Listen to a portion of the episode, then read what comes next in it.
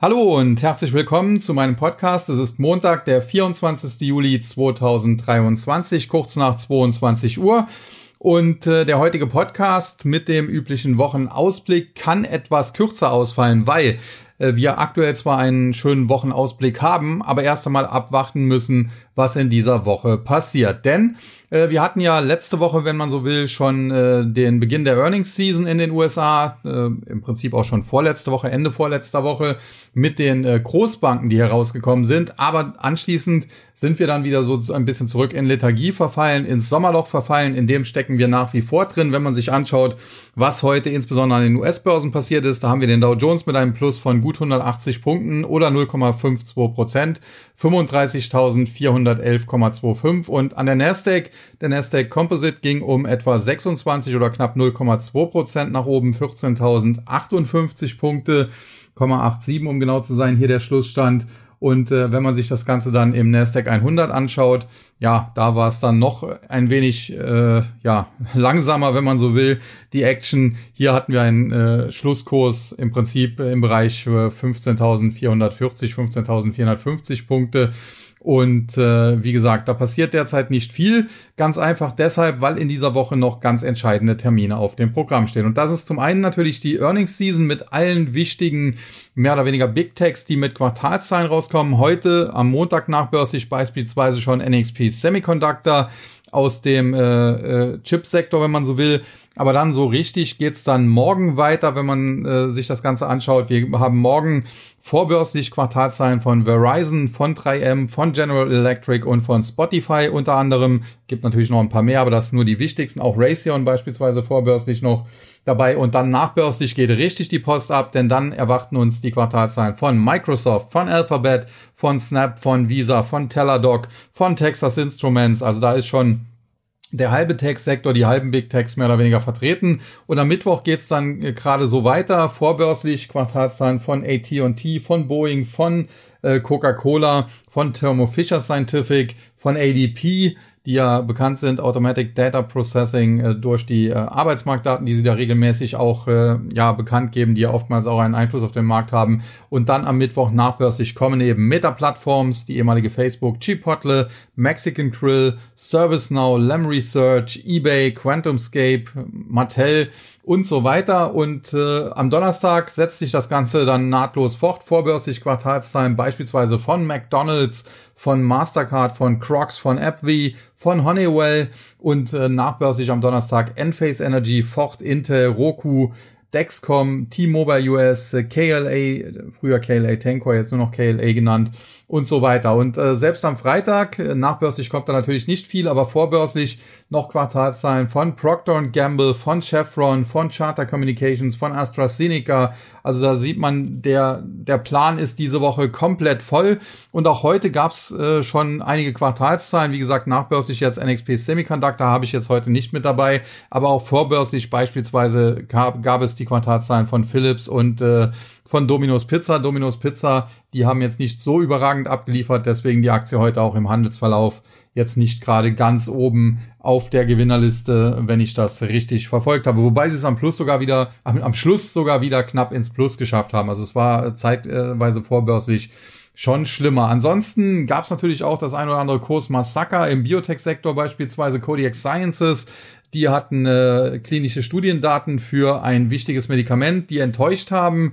Da gab es zu starke Nebenwirkungen und äh, dementsprechend hat man sich jetzt auch vom Managementseite her äh, dazu entschlossen, die Medikamentenentwicklung, also die weitere Entwicklung an diesen Medikamentenkandidaten einzustellen. Die Aktie ist daraufhin heute ja wahrscheinlich sogar der größte Verlierer an der US-Börse insgesamt mit einem Minus teilweise von mehr als 50 Prozent, jetzt zum Handelsende hin immer noch minus 46 Prozent. Nichtsdestotrotz muss man sagen, die Aktie ist in Grund und Boden gehämmert worden, aber man hat hier eben bei dem Unternehmen noch etwa 380 Millionen US-Dollar an Cash in der Bilanz. Und äh, aktuell natürlich aufgrund äh, der Entscheidung, jetzt äh, diese Medikamentenentwicklung dort einzustellen, weniger Cash Burn. Insofern dürfte das Unternehmen noch länger überleben und man hat eben noch äh, zwei, drei Medikamentenkandidaten weitere in der Pipeline. Die sind natürlich noch in frühen Phasen. Äh, das birgt aber auch den Vorteil, es kann durchaus in klinischer Phase 1 oder klinischer Phase 2 positive Studiendaten geben, denn viele Medikamente scheitern eben erst auch in der klinischen Studie äh, Phase 3 und dementsprechend könnte es sogar sein, äh, dass sich diese Aktie mittelfristig deutlich erholt, wobei man natürlich sagen muss, da jetzt schon drauf zu spekulieren, das erscheint mir etwas früh, das muss man noch äh, deutlich beobachten. Und als wären diese ja, Earnings, die jetzt in dieser Woche kommen, nicht schon äh, genug und würden den Markt nicht schon wahrscheinlich genug in die eine oder andere Richtung bewegen können, steht dann eben am Mittwoch auch noch die äh, Zinsentscheidung der Federal Reserve, genauer des Federal Open Market Committee, also des äh, offenen Marktausschuss der Federal Reserve auf dem Programm. Und wenn man sich hier äh, das Ganze anschaut, das CME FedWatch Tool äh, preist mittlerweile anhand äh, der Futures-Daten eine Wahrscheinlichkeit für eine kleine Zinsanhebung, also um 25 Basispunkte von bisher 5 bis 5,25 Prozent auf dann 5,25 bis 5,5 Prozent, äh, eine Wahrscheinlichkeit von 98,9 Prozent ein. Äh, eine Wahrscheinlichkeit für gar keinen Zinsschritt gibt es nicht, liegt bei 0 Prozent und für einen großen Zinsschritt, also 50 Basispunkte, liegt die Wahrscheinlichkeit immerhin sogar bei 1,1 Prozent, also dem Rest. Äh, generell ist damit eine 25 Basispunkte Erhöhung eigentlich gesetzt und äh, dürfte niemanden überraschen. Und äh, das Einzige, was man hier noch dann dazu sagen kann oder muss, ist, äh, ja, ist die überhaupt noch nötig? Denn nach den Daten, die wir zuletzt reinbekommen haben, scheint es die Fed ja äh, zu schaffen, die US-Wirtschaft auszubremsen und äh, damit die Inflation unter Kontrolle zu bringen. Und das Ganze, wenn sie denn jetzt langsam mal äh, dazu übergehen würde, nicht weiterzumachen an ihrem strikten äh, Zinserhöhungskurs, das Ganze dann sogar vielleicht ohne eine größere Rezession. Wobei ich nach wie vor der Meinung bin, äh, dass man eigentlich schon zu schnell zu viel getan hat und wir deswegen im Herbst eine Rezession bekommen werden. Allerdings aus meiner Sicht, äh, das habe ich auch immer gesagt, eine milde und äh, dementsprechend wahrscheinlich auch eher kurze Rezession. Nichtsdestotrotz, die Frage ist halt, ist das wirklich schon im Markt eingepreist? Auf der einen Seite muss man sagen, wenn die im September, Oktober wirklich kommt, hätte sie etwa sechs Monate vorher eingepreist werden müssen. Das war März, April und März, April hatten wir dann zufällig die US-Regionalbankenkrise, als die Fed innerhalb von zwei, drei Wochen 400 Milliarden Dollar in die Märkte gepumpt hat und damit natürlich auch die Aktienmärkte äh, dementsprechend gestützt hat. Also insofern Vielleicht hätten wir im März, April so eine Einpreisung gesehen und äh, die Fed hat das dann durch ihre Geldinfusion ausgeglichen, überkompensiert, wenn man so will. Dann ist halt die Frage, muss dann jetzt noch was kommen? Und ich denke schon, äh, dass äh, das der Fall sein sollte, nach wie vor. Das habe ich ja zuletzt auch immer an dieser Stelle gesagt und meine Meinung de dementsprechend, hört bitte jetzt genau zu, bevor es wieder 100 Nachfragen gibt, äh, hat sich nicht geändert. Denn das Problem ist, äh, wenn es im März, April hätte eingepriesen oder eingepreist werden müssen und eben im Prinzip nicht äh, getan wurde, dann äh, sind die Märkte eben jetzt fundamental auf einem relativ hohen Niveau in Relation zu dem, was dann eben geliefert wird. Und äh, die Berichtssaison wird jetzt hier den Weg weisen. Da muss man ganz klar sagen, wenn die Unternehmen jetzt gute Quartalszahlen vorlegen, was sie bisher überwiegend auch noch getan haben und äh, die Ausblicke einigermaßen passen, so nach dem Motto, ja, vielleicht die nächsten sechs, acht Wochen wird noch schwierig oder das Quartal wird schwierig, aber das übernächste Quartal wird dann schon wieder besser und in drei Quartalen sind wir durch. Wenn es natürlich solche äh, Ausblicke geben würde, reihenweise und gerade auch von den größeren und marktrelevanten Unternehmen, dann wäre das definitiv positiv. Ja, ansonsten ist jetzt heute mit äh, dem heutigen Handelstag auch das Rebalancing äh, am, an der Nasdaq mehr oder weniger abgeschlossen worden, äh, der Nasdaq 100. Da wurde ja die Gewichtung der Big Techs äh, deutlich zurückgefahren. Die lag zuletzt, glaube ich, äh, bei über 50 Prozent sogar, diese, diese sieben äh, Superstocks, wenn man so will. Und die hat man jetzt auf etwa 38 Prozent Gewichtung äh, zurückgenommen. Äh, das heißt, äh, diese Big Techs, die wurden etwas reduziert in ihrer Gewichtung und natürlich muss es dann da einen Ausgleich geben und dementsprechend sind eben andere Werte, die jetzt etwas stärker gewichtet sein äh, sollten. Und das könnte durchaus auch ein Thema gewesen sein zuletzt. Also grundsätzlich muss man sagen, der Nasdaq 100 ist jetzt nicht der der äh, größte Index, also da gibt's nicht so viele ETFs drauf, da ist nicht so viel Geld in ETFs drin, so dass das Rebalancing sich hier noch äh, einigermaßen in Grenzen halten würde. Aber wenn so etwas beispielsweise auch mal beim S&P 500 passieren würde und doch deine Alphabet oder Microsoft äh, etwas an Gewichtung verlieren sollten, dann wäre das schon eine andere Hausnummer. Aber bisher ist es eben nur in Anführungszeichen der Nasdaq 100 und dementsprechend gewisse Auswirkungen mag es gehabt haben, aber gravierende Auswirkungen nicht. Und wenn das zuletzt der Fall war, dann muss man eben auch sagen, das Rebalancing ist jetzt abgeschlossen und damit ist dieses Thema eigentlich jetzt abgehakt. Sprich, es gibt jetzt aus dieser Sicht keinen Grund mehr für Aktien wie Alphabet, wie Microsoft und Co., dass sie jetzt hier nicht äh, mit dem Markt oder sogar besser als der Markt wieder nach oben laufen könnten. Ja, alles in allem also derzeit äh, pickepacke volle Terminkalender. Äh, am Mittwoch äh, die Federal Reserve, der Federal Open Market Committee mit seiner Zinsentscheidung und dann eben diese ganzen äh, Quartalsberichte, die es gibt. Aber schauen wir mal ein bisschen über den Tellerrand hinaus, denn äh, der 26. Juli, da kommt eben die aktuelle Zinsentscheidung, aber am 20. September, also sechs Wochen später dann, gibt's eben die nächste. Und äh, da muss man sagen, da schwächt sich das Ganze jetzt ab. Also bisher hat die FED ja kommuniziert, wir werden wahrscheinlich noch zweimal die Zinsen anheben müssen. Das wären also insgesamt entweder ein Schritt 50 Basispunkte oder zweimal eben 25. Und wenn jetzt eben 25 kämen, müssten dann im September beispielsweise nochmal 25 Basispunkte kommen. Und das sieht der Markt mittlerweile dann aber doch anders. Es gibt zwar eine Wahrscheinlichkeit von 18,7 Prozent, dass der Leitzins im September, am 20. September, um genau zu sein, nochmal um knapp 19, äh, eine Wahrscheinlichkeit von 19 Prozent dass er nochmal um, knapp, um 25 Basispunkte erhöht wird auf dann eben 5,5 bis 5,75 Prozent. Aber die überwiegende Wahrscheinlichkeit mit 81,1 Prozent ist doch, dass es dort keinen Zinsschritt äh, mehr geben wird und dass wir damit bei 5,25 bis 5,5 Prozent, also das, was wir jetzt nach der nächsten äh, Zinssitzung wohl erreichen werden, dass wir damit äh, das hoch erreicht haben und damit durch sind. Ja, und auch für November oder eben dann den 13. Dezember gilt das. Die Wahrscheinlichkeit hier dass wir am Jahresende eben mit 5,25 bis 5,5 Prozent, das, was wir jetzt am Mittwoch wahrscheinlich erhalten werden, auch aus dem Jahr gehen. Die liegt inzwischen bei fast 60 Prozent. Und äh, man muss auch dazu sagen, ja, es gibt Wahrscheinlichkeiten, dass es vielleicht auch noch doch noch einen weiteren Zinsschritt gibt. Aber selbst das wäre dann kein Beinbruch. Fakt ist, wir haben jetzt so langsam das Zinshoch erreicht und generell, wie gesagt, muss die Federal Reserve jetzt auch ein bisschen aufpassen, dass sie nicht überzieht. Und zuletzt gab es ja auch Äußerungen, beispielsweise von Raphael Bostic, wenn der dieses Jahr auch nicht stimmberechtigt ist im FOMC, äh, dass er keine Zinserhöhung mehr äh, bräuchte und sich das Ganze erst einmal weiter ansehen möchte, wie sich die Inflation entwickelt. Und es gab insbesondere auch einige ehemalige Notenbanker, äh, die sich dahingehend geäußert haben, dass vielleicht schon im März oder April nächsten Jahres erste Zinssenkungen wieder zu erwarten seien, was ja derzeit auch am Markt einigermaßen so schon eingepreist wird. Und das sind natürlich auch Aussagen, auch wenn die von derzeit nicht aktiven Leuten kommen, die doch dann in die Richtung ganz klar zeigen, okay, äh, wir sind jetzt mit dem äh, Zinserhöhungskurs, äh, den wir jetzt ja relativ lange erlebt haben, weitestgehend durch und wir werden dann bald eben wieder Zinsen, sinkende Zinsen sehen und das würde die Märkte unterstützen. Was allerdings nicht dazu passt, muss man auch ganz klar sagen, sind dann die Kryptos, die sehr stark an der Liquidität hängen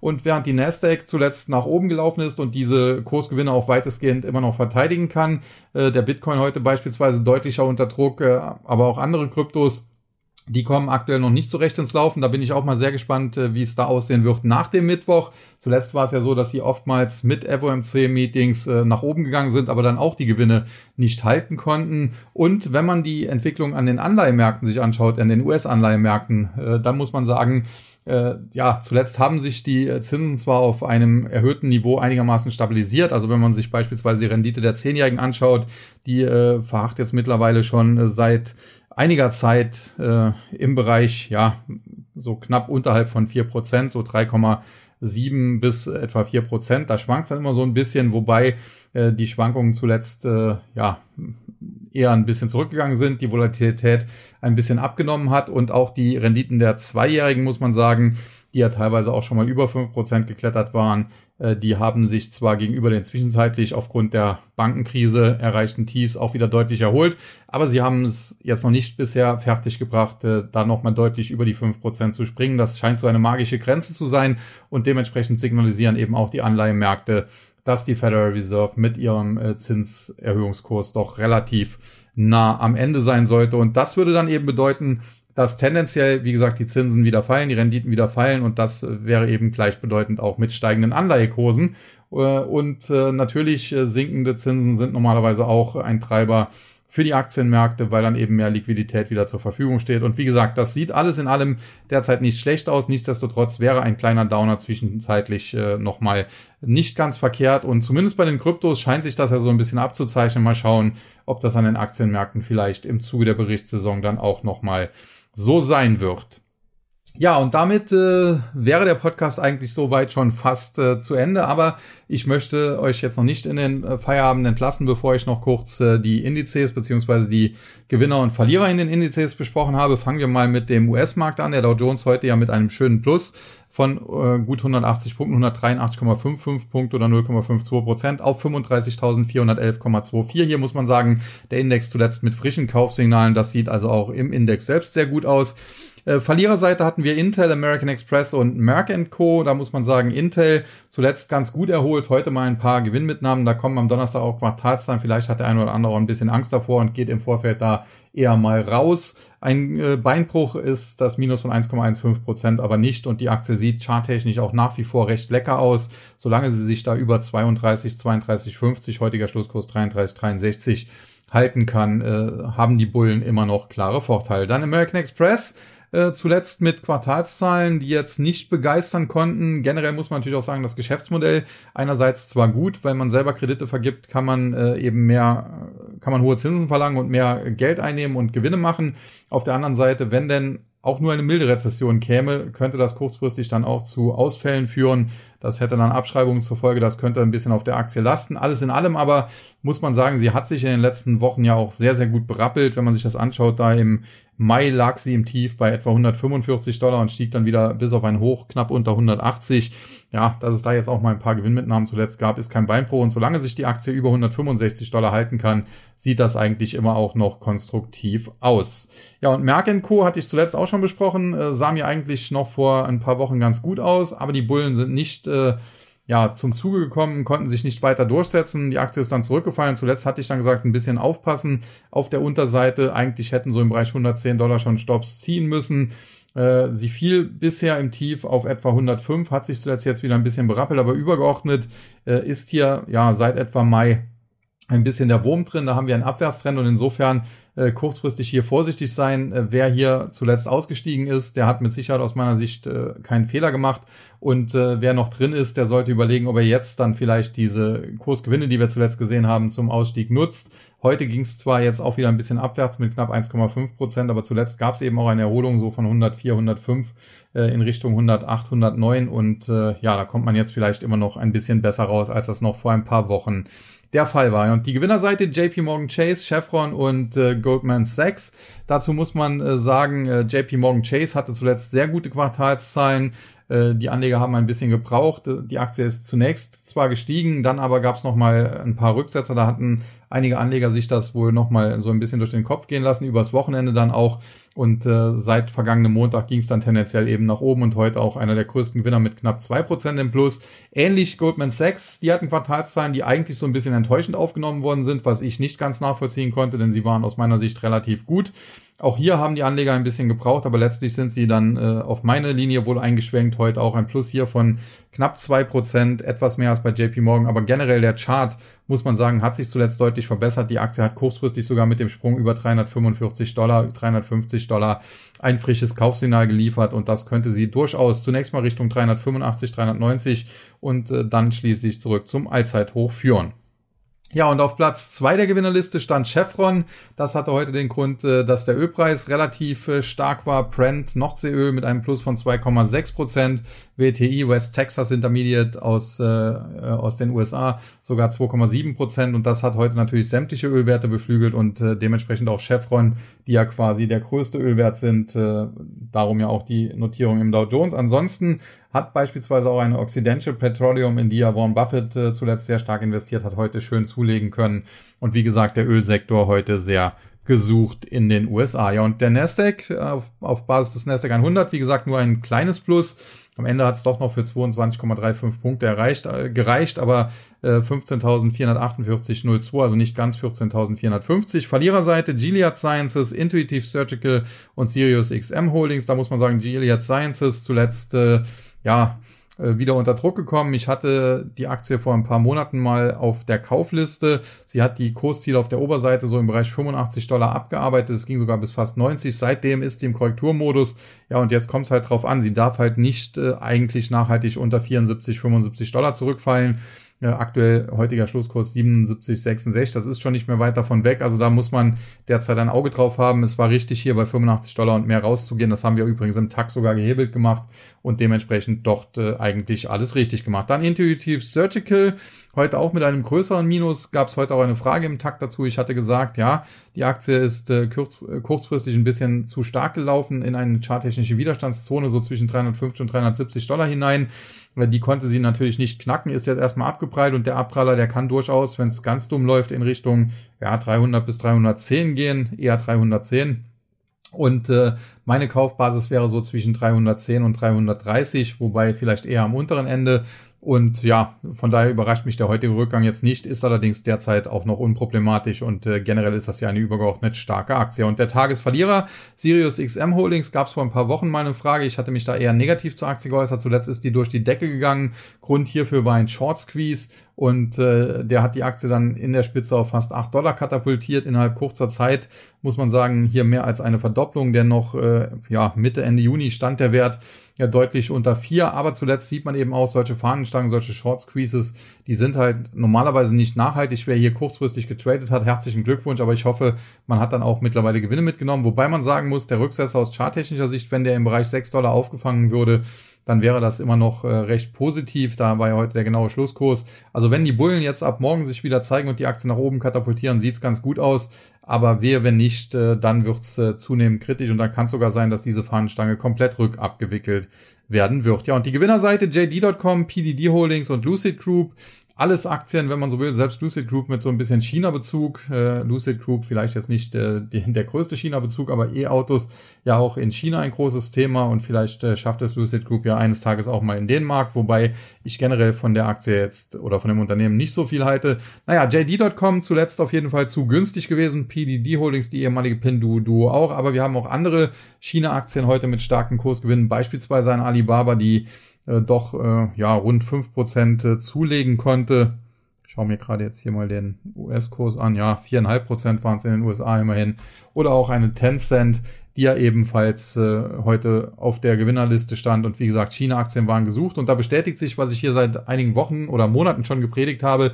Die China-Techs sind im Vergleich fundamental sogar eher günstig oder zu günstig und äh, man sollte diese Kurse eigentlich nutzen, um einzusteigen, habe ich immer wieder auch im TAC gesagt. Wir haben dort aktuell auch eine oder mehrere China-Positionen laufen, eine gehebelte Long-Position beispielsweise, ich möchte jetzt aber nicht sagen, auf welche Aktien.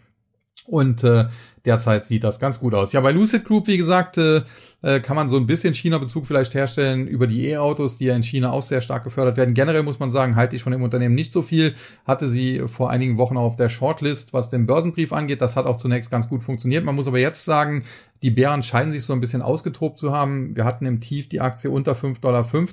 Das hat also soweit ganz gut funktioniert. Zuletzt aber jetzt klare Erholungsbewegung und charttechnisch könnte das jetzt eine umgekehrte Schulterkopf-Schulterformation werden. Äh, wenn die Aktie hier nachhaltig über 8 Dollar, 8,50 Dollar ansteigt, dann könnte es in den zweistelligen Bereich zurückgehen, 10 Dollar und mehr. Und insofern bei Lucid Group, äh, zumindest was die Short-Seite angeht, derzeit vorsichtig sein, wobei es aus meiner Sicht immer noch kein wirklicher Long-Kandidat ist, weil dafür ist das Unternehmen aus meiner Sicht äh, auch finanziell und damit fundamental zu schwach aufgestellt. Ja, und dann noch der deutsche Markt, zunächst der DAX, heute mehr oder weniger rumgedümpelt und fast unverändert aus dem Handel gegangen. 13,73 Punkte hoch oder 0,08 Prozent, 16.190,95. Sieht aber charttechnisch vom Index her ganz gut aus. Verliererseite Daimler Truck Holding, Heidelberg Materials und Fresenius. Ja, das waren alles äh, Kursverluste von 1,1 bis etwa 1,65, 1,7 Prozent. Fresenius äh, bin ich nicht der größte Fan. Ich würde da die Tochter Fresenius Medical Care bevorzugen, habe ich zuletzt immer gesagt. Man sieht jetzt auch wieder warum. Heidelberg Materials zuletzt gut gelaufen, gab ein paar Gewinnmitnahmen. Grundsätzlich sieht das aber immer noch übergeordnet einigermaßen konstruktiv aus, wenn ich mir hier das Chartbild anschaue.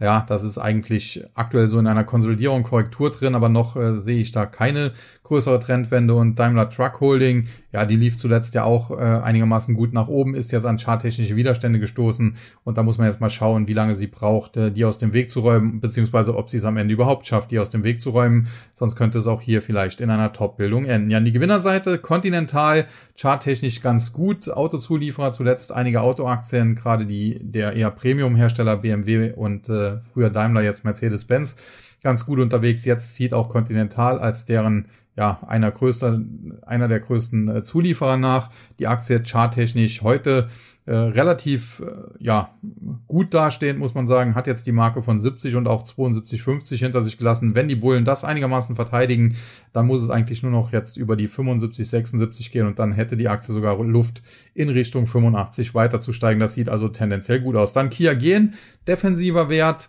äh, ja eigentlich ja ursprünglich mal am neuen Markt gewesen. Da sieht man, dass auch ehemalige neue Marktwerte es am Ende in die erste Börsenliga schaffen konnten, aber es hat natürlich sehr, sehr viele Jahre gedauert. Äh, nichtsdestotrotz muss man sagen, es gab in der Vergangenheit schon Übernahmeinteresse an Kia Gen, beispielsweise durch Thermo Fisher Scientific. Das ist am Ende immer gescheitert. Die Aktie ist seit langer Zeit, muss man sagen, in einer Seitwärtsbewegung auf der Unterseite etwa 38 Euro und auf der Oberseite 48 Euro und da ist sie auch aktuell mit ja 42,29 relativ mittendrin. Heute war sie mit knapp zwei Prozent mal auf der Gewinnerseite, aber tendenziell ist das eben weiter Konsolidierung. Und dann Sartorius, äh, da muss ich sagen, freue ich mich, äh, dass ich richtig äh, gelegen habe oder richtig liege. Ich hatte ja zuletzt gesagt, okay, eigentlich so eine Sartorius 320 Euro, das wäre so Kaufbasis. Dann gab es mehrere negative Nachrichten. Es gab diese aus Anlegersicht oder aus Sicht vieler Anleger zu teure Übernahme von Polyplus in Frankreich wo schon mal drauf gerügelt wurde. Dann gab es noch eine Gewinnwarnung, wobei man gesagt hat, die mittelfristigen äh, Planungen will man äh, einhalten. Ich hatte gesagt, okay, durch diese kurzfristigen negativen Nachrichten kann es vielleicht nach unten gehen Richtung 280 oder noch einen Tick tiefer, aber tendenziell bleibe ich dabei. Der fundamental faire Wert liegt eher über 320, eher im Bereich von 350. Und wer da unten unter 300 Euro zugegriffen hat, der kann sich jetzt freuen. Die Aktie zuletzt klar auf Erholungskurs, äh, trotz ja, Quartalszahlen, die jetzt nicht so überragend waren. Man hat da einfach gesagt, okay, das wussten wir schon. Es gab ja die Gewinnwarnung und mittlerweile steht sie wieder bei knapp 360. Die Bäume, das muss ich schon ganz klar sagen, werden hier nicht in den Himmel wachsen. Also wenn es hier tatsächlich Richtung 380 oder sogar 400 Euro gehen sollte, dann wird es irgendwann auch kritisch. Dann sollte man vielleicht auch mal kurzfristig zumindest ein paar Gewinne mitnehmen. Aber übergeordnet ist das ein gutes Unternehmen und ich glaube, dass man hier auf längere Sicht, auf der nächsten Sicht der nächsten drei, vier Jahre noch Spaß haben wird. Dann der MDAX. Heute mit einem kleinen Minus von 54,13 Punkten oder 0,19 Prozent, 28.198,96. Generell der Chart des Index sieht jetzt nicht so berauschend aus, wenngleich er sich zuletzt auch ein bisschen aufgehellt hat. Verliererseite Fraport, äh, Flughafenbetreiber von Frankfurt. Da hat man Angst, dass vielleicht die Klimakleber bald äh, auch ihr Unwesen treiben könnten. Das könnte dann natürlich den äh, Frankfurter Airport hart treffen, äh, weil jetzt äh, die Sommersaison eben ist, wo viele in Urlaub fliegen. Also da muss man mal abwarten. Fraport hat zuletzt gesagt, man hat die Sicherheitsvorkehrungen verschärft, aber mein Vater, ich hatte das ja schon mal gesagt, der war ja früher Diplom-Ingenieur für Elektrotechnik, Fachgebiet Flugnavigation und ich war mit dem auf sehr vielen Flughäfen unterwegs, gerade auch Benelux, äh, also Belgien, Niederlande, Luxemburg. Äh, da war er hauptsächlich zuständig und ich habe mich da schon immer gefragt, also wie diese Flughäfen da teilweise gesichert sind. Klar, wenn da Passagiere rein wollen, die müssen da durch die Sicherheitsschleusen werden durchleuchtet, aber oftmals ist dann äh, gerade auch Ostende zum Beispiel war damals äh, nach dem 9-11-Anschlag waren wir dort. Das Gebäude und alles war hochgesichert, aber wenn man dann draußen rausgefahren ist und dann sich das angeschaut hat, das war dann teilweise ein umgefallener Zaun, da hätte man gar nicht mehr ein Loch reinschneiden müssen. Und ja, das ist halt äh, generell, das sind riesige Gelände, ich glaube, die kann man auch gar nicht hundertprozentig absichern. Und insofern, wenn da Klimakleber drauf wollen, man hat das jetzt in Hamburg und Düsseldorf zuletzt gesehen, könnte das passieren. Und Fraport bin ich mal sehr gespannt, ob die das schaffen, das zu verhindern. Und wenn es tatsächlich hier zu einer Attacke kommen sollte, dann wäre das natürlich vielleicht auch ein Grund, äh, ja, dass hier kurzfristig die Aktien nochmal etwas unter Druck gerät. Aber generell bin ich ohnehin nicht der größte Freund äh, solcher Aktien. Das muss ich an dieser Stelle auch ganz klar sagen. Im äh, Flugbereich oder äh, diesem äh, Airline-Bereich, äh, da, da halte ich mich generell zurück. Da würde ich nur auf die Flugzeugbauer, sprich Airbus und insbesondere Boeing setzen, die mir doch da ganz gut gefallen. Ja, dann äh, Bechtle, zuletzt äh, die Aktie auch äh, teilweise ein bisschen auf Erholungskurs gewesen, hat ja auch die eine oder andere Übernahme getätigt, aber jetzt seit einigen Wochen auch wieder der Wurm drin. So seit etwa April ging es bergab von etwa 44 auf im Tief 35. Man muss aber sagen, übergeordnet scheint der Boden gefunden zu sein. Man hat zumindest äh, bei dem Rücksatz zuletzt keine neuen Korrekturtiefs gemacht, sprich ausgehend von den Korrekturtiefs, die man da seinerzeit im Bereich von 32, 32,50 erreicht hat, gibt es einen Aufwärtstrend. Und ich gehe mal davon aus, die Bechtle-Aktie wird sich mittelfristig wieder hochschaukeln generell ja kein schlechtes Unternehmen. Ich war ja noch Ende letzten Jahres selbst in Neckarsulm und konnte mich davon persönlich überzeugen. Dann Eichstron, eine Aktie, die zuletzt auch sehr volatil hin und her springt. Dadurch hat sie so eine ziemliches, äh, eine ziemliche W-Formation jetzt ausgearbeitet. Und charttechnisch, wenn sie es über 32 Euro schaffen würde, nachhaltig wäre das ein Kaufsignal. Fundamental, ja, sehe ich das eigentlich nicht, muss ich ganz klar sagen. Bin generell für den Chipsektor nach wie vor mittelfristig auch oder auch längerfristig äh, nicht so positiv gestimmt, weil wir jetzt im Westen eine zusätzliche Chip-Produktion aufbauen und dann irgendwann in Chips ertrinken werden. Aber äh, kurzfristig scheint das noch nicht so zu interessieren und Aixtron ist ja auch ein spezieller Wert im, im Bereich Chip-Maschinenbau, sollte ja auch schon mal von Chinesen übernommen werden, was Obama damals verhindert hat. Und von daher schauen wir mal, äh, fundamental überzeugt mich das nicht. Charttechnisch über 32, 32, 50 kriegen wir Kaufsignale, die die Aktie sogar in Richtung 40 treiben können. Ja, und die Gewinnerseite im MDAX heute, Teamviewer, zuletzt nochmal zurückgesetzt, aber seitdem auf dem Weg nach oben. Das sieht charttechnisch gut aus. Fundamental sehe ich die Aktie eher über 20. Die alten Höchstkurse von 50 und 60 und mehr, die waren allerdings überzogen und Corona beziehungsweise dem Corona-Hype geschuldet. Dann Evotech auch wieder auf dem Vormarsch, mittlerweile wieder bei 24 Euro angekommen. Generell, ja, nachdem Morphosis sich so ein bisschen selbst ins Ausgeschossen hat äh, durch das Management, das da neu ans Ruder gekommen ist, zwischenzeitlich und äh, ja, die Aktie mehr oder weniger jetzt zu einer Wette gemacht hat, äh, seitdem Evotech eigentlich die beste deutsche Biotech-Aktie zuletzt ganz gut gelaufen, aber jetzt so der Bereich äh, ab 24 Euro, das wird dann auch charttechnisch eine harte Nummer, das geht hoch bis ja 28, fast 29 Euro und das müsste erstmal nachhaltig alles überwunden werden, um da weiteres Kurspotenzial freizusetzen. Auf der anderen Seite, wer bei 24 oder vielleicht sogar knapp unter 24 ansteigt und wenn die Aktie es dann halt auch nur bis 29 schafft, hat man auch 20 Prozent und mehr verdient, kann man riskieren. Äh, langfristig bin ich von Evotech sowieso begeistert, kurzfristig, ja, ist das ein bisschen tricky. Ja, und dann HelloFresh, auch eine Aktie, die gerne mal wild hin und her springt. Zuletzt geht es eher wieder aufwärts. Generell bin ich nicht der größte Freund solcher Lieferdienste. Delivery Hero würde ich nach wie vor nicht unbedingt anfassen, auch wenn man damit vielleicht als Trader Geld verdienen konnte zuletzt. Aber bei HelloFresh, da bin ich doch einigermaßen äh, positiv gestimmt, dass das auch mittellängerfristig was wird. Und insofern, ja, ich würde jetzt heute in 3,9% plus Tagesgewinner im, äh, im MDAX nicht hineinkaufen, aber wenn es hier nochmal Rücksetzer gibt, dann wäre das eher eine Aktie, die ich kaufen würde und äh, ja, die man sich durchaus ins Depot packen kann. Dann der S-DAX.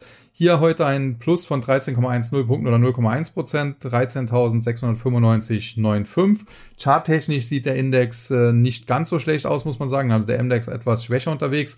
Denn wenn es hier charttechnisch nachhaltig über ja, 13.700, 13.800 13.900 irgendwie gehen sollte, dann kriegen wir sogar frische Kaufsignale. Also das äh, sieht bei den Small Caps, die ja doch äh, eher ja äh, von, von der deutschen von, von, von der Entwicklung in Deutschland abhängig sind, gar nicht mal so schlecht aus. Verliererseite Athos Software, zuletzt äh, überzeugende Zahlen, Prognoseanhebung äh, da ist die Aktie nach oben geschossen. Heute gab es ein paar Gewinnmitnahmen, eigentlich problemlos, auch wenn es heute mal 3,5 Prozent nach unten gegangen sein mag. Aber die Aktie steht mehr oder weniger nah Allzeithoch und äh, da kann sowas halt schon mal passieren. Dann Adesso, äh, da gab es zuletzt äh, ja nicht immer positive Meldungen und inzwischen äh, sind auch einige Analysten nicht mehr so begeistert von dem Unternehmen. Da gab es die eine oder andere Abstufung.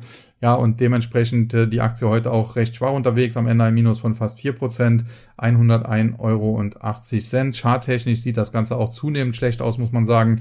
Äh, die Aktie hat jetzt noch die Chance, so im Bereich 98 bis 100 Euro sich zu fangen. Wenn das gelingt, okay. Wenn nicht, äh, kriegen wir Verkaufssignale und sollten hier sehr, sehr vorsichtig sein. Ja, und dann Deutz, auch eine Aktie, ja, Motorenbauer, hauptsächlich in der Vergangenheit auf Dieselmotoren gesetzt. Mittlerweile versucht man sich so ein bisschen neu zu erfinden. Eine Aktie, ein Zykliker. Die Aktie, ich kenne sie schon, da war sie bei 20 Euro, ist aber schon ein paar Jahre her.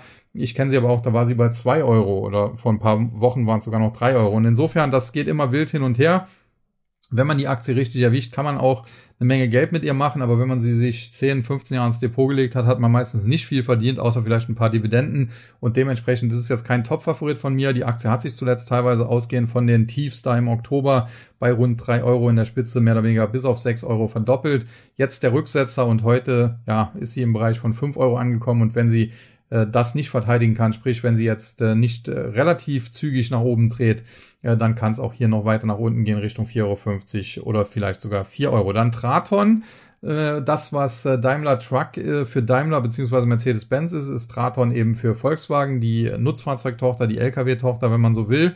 Und zuletzt auch hier ganz gut gelaufen, die Aktie. Nicht ganz so gut, muss man sagen, wie die Daimler Truck. Und auch hier gab es jetzt den Rücksetzer und jetzt muss man schauen, äh, der Rücksetzer war die notwendige Korrektur. Jetzt sind wir so in einer Konsolidierung drin. Löst die sich nach oben auf, dann wären weitere Kursgewinne denkbar in Richtung 24, 25 Euro. Dazu müsste es aber erstmal nachhaltig über 21 gehen. Oder aber prallt die Aktie ab und äh, dann kann es auch nochmal Richtung 18 gehen oder tiefer. Tendenziell sehe ich die Aktie nicht so negativ, aber ich kann mir schwer vorstellen, dass wir hier sehr schnell nach oben laufen werden. Ja, und dann Hypopoch, das ist auch ein ganz wilder Ritt, äh, ist natürlich sehr abhängig vom Immobilienmarkt. Der war natürlich durch die Zinspolitik zuletzt eher unter Druck, aber seit einiger Zeit beginnt Hypopoch zu steigen und ausgehend von den Tiefs, die wir ja teilweise gesehen haben, hat sich die Aktie inzwischen schon mehr als verdoppelt und auch zuletzt war es extrem volatil. Es gab äh, die Vorlage von äh, Quartalszahlen. Die Aktie ist daraufhin nach oben geschossen, nur um am nächsten Tag dann große Teil der Gewinne wieder auszuradieren und dann in den letzten zwei, drei Tagen ging es wieder nach oben und jetzt ist man wieder bei 180. Ich hatte zuletzt gesagt, mir, ich würde mich wohler fühlen.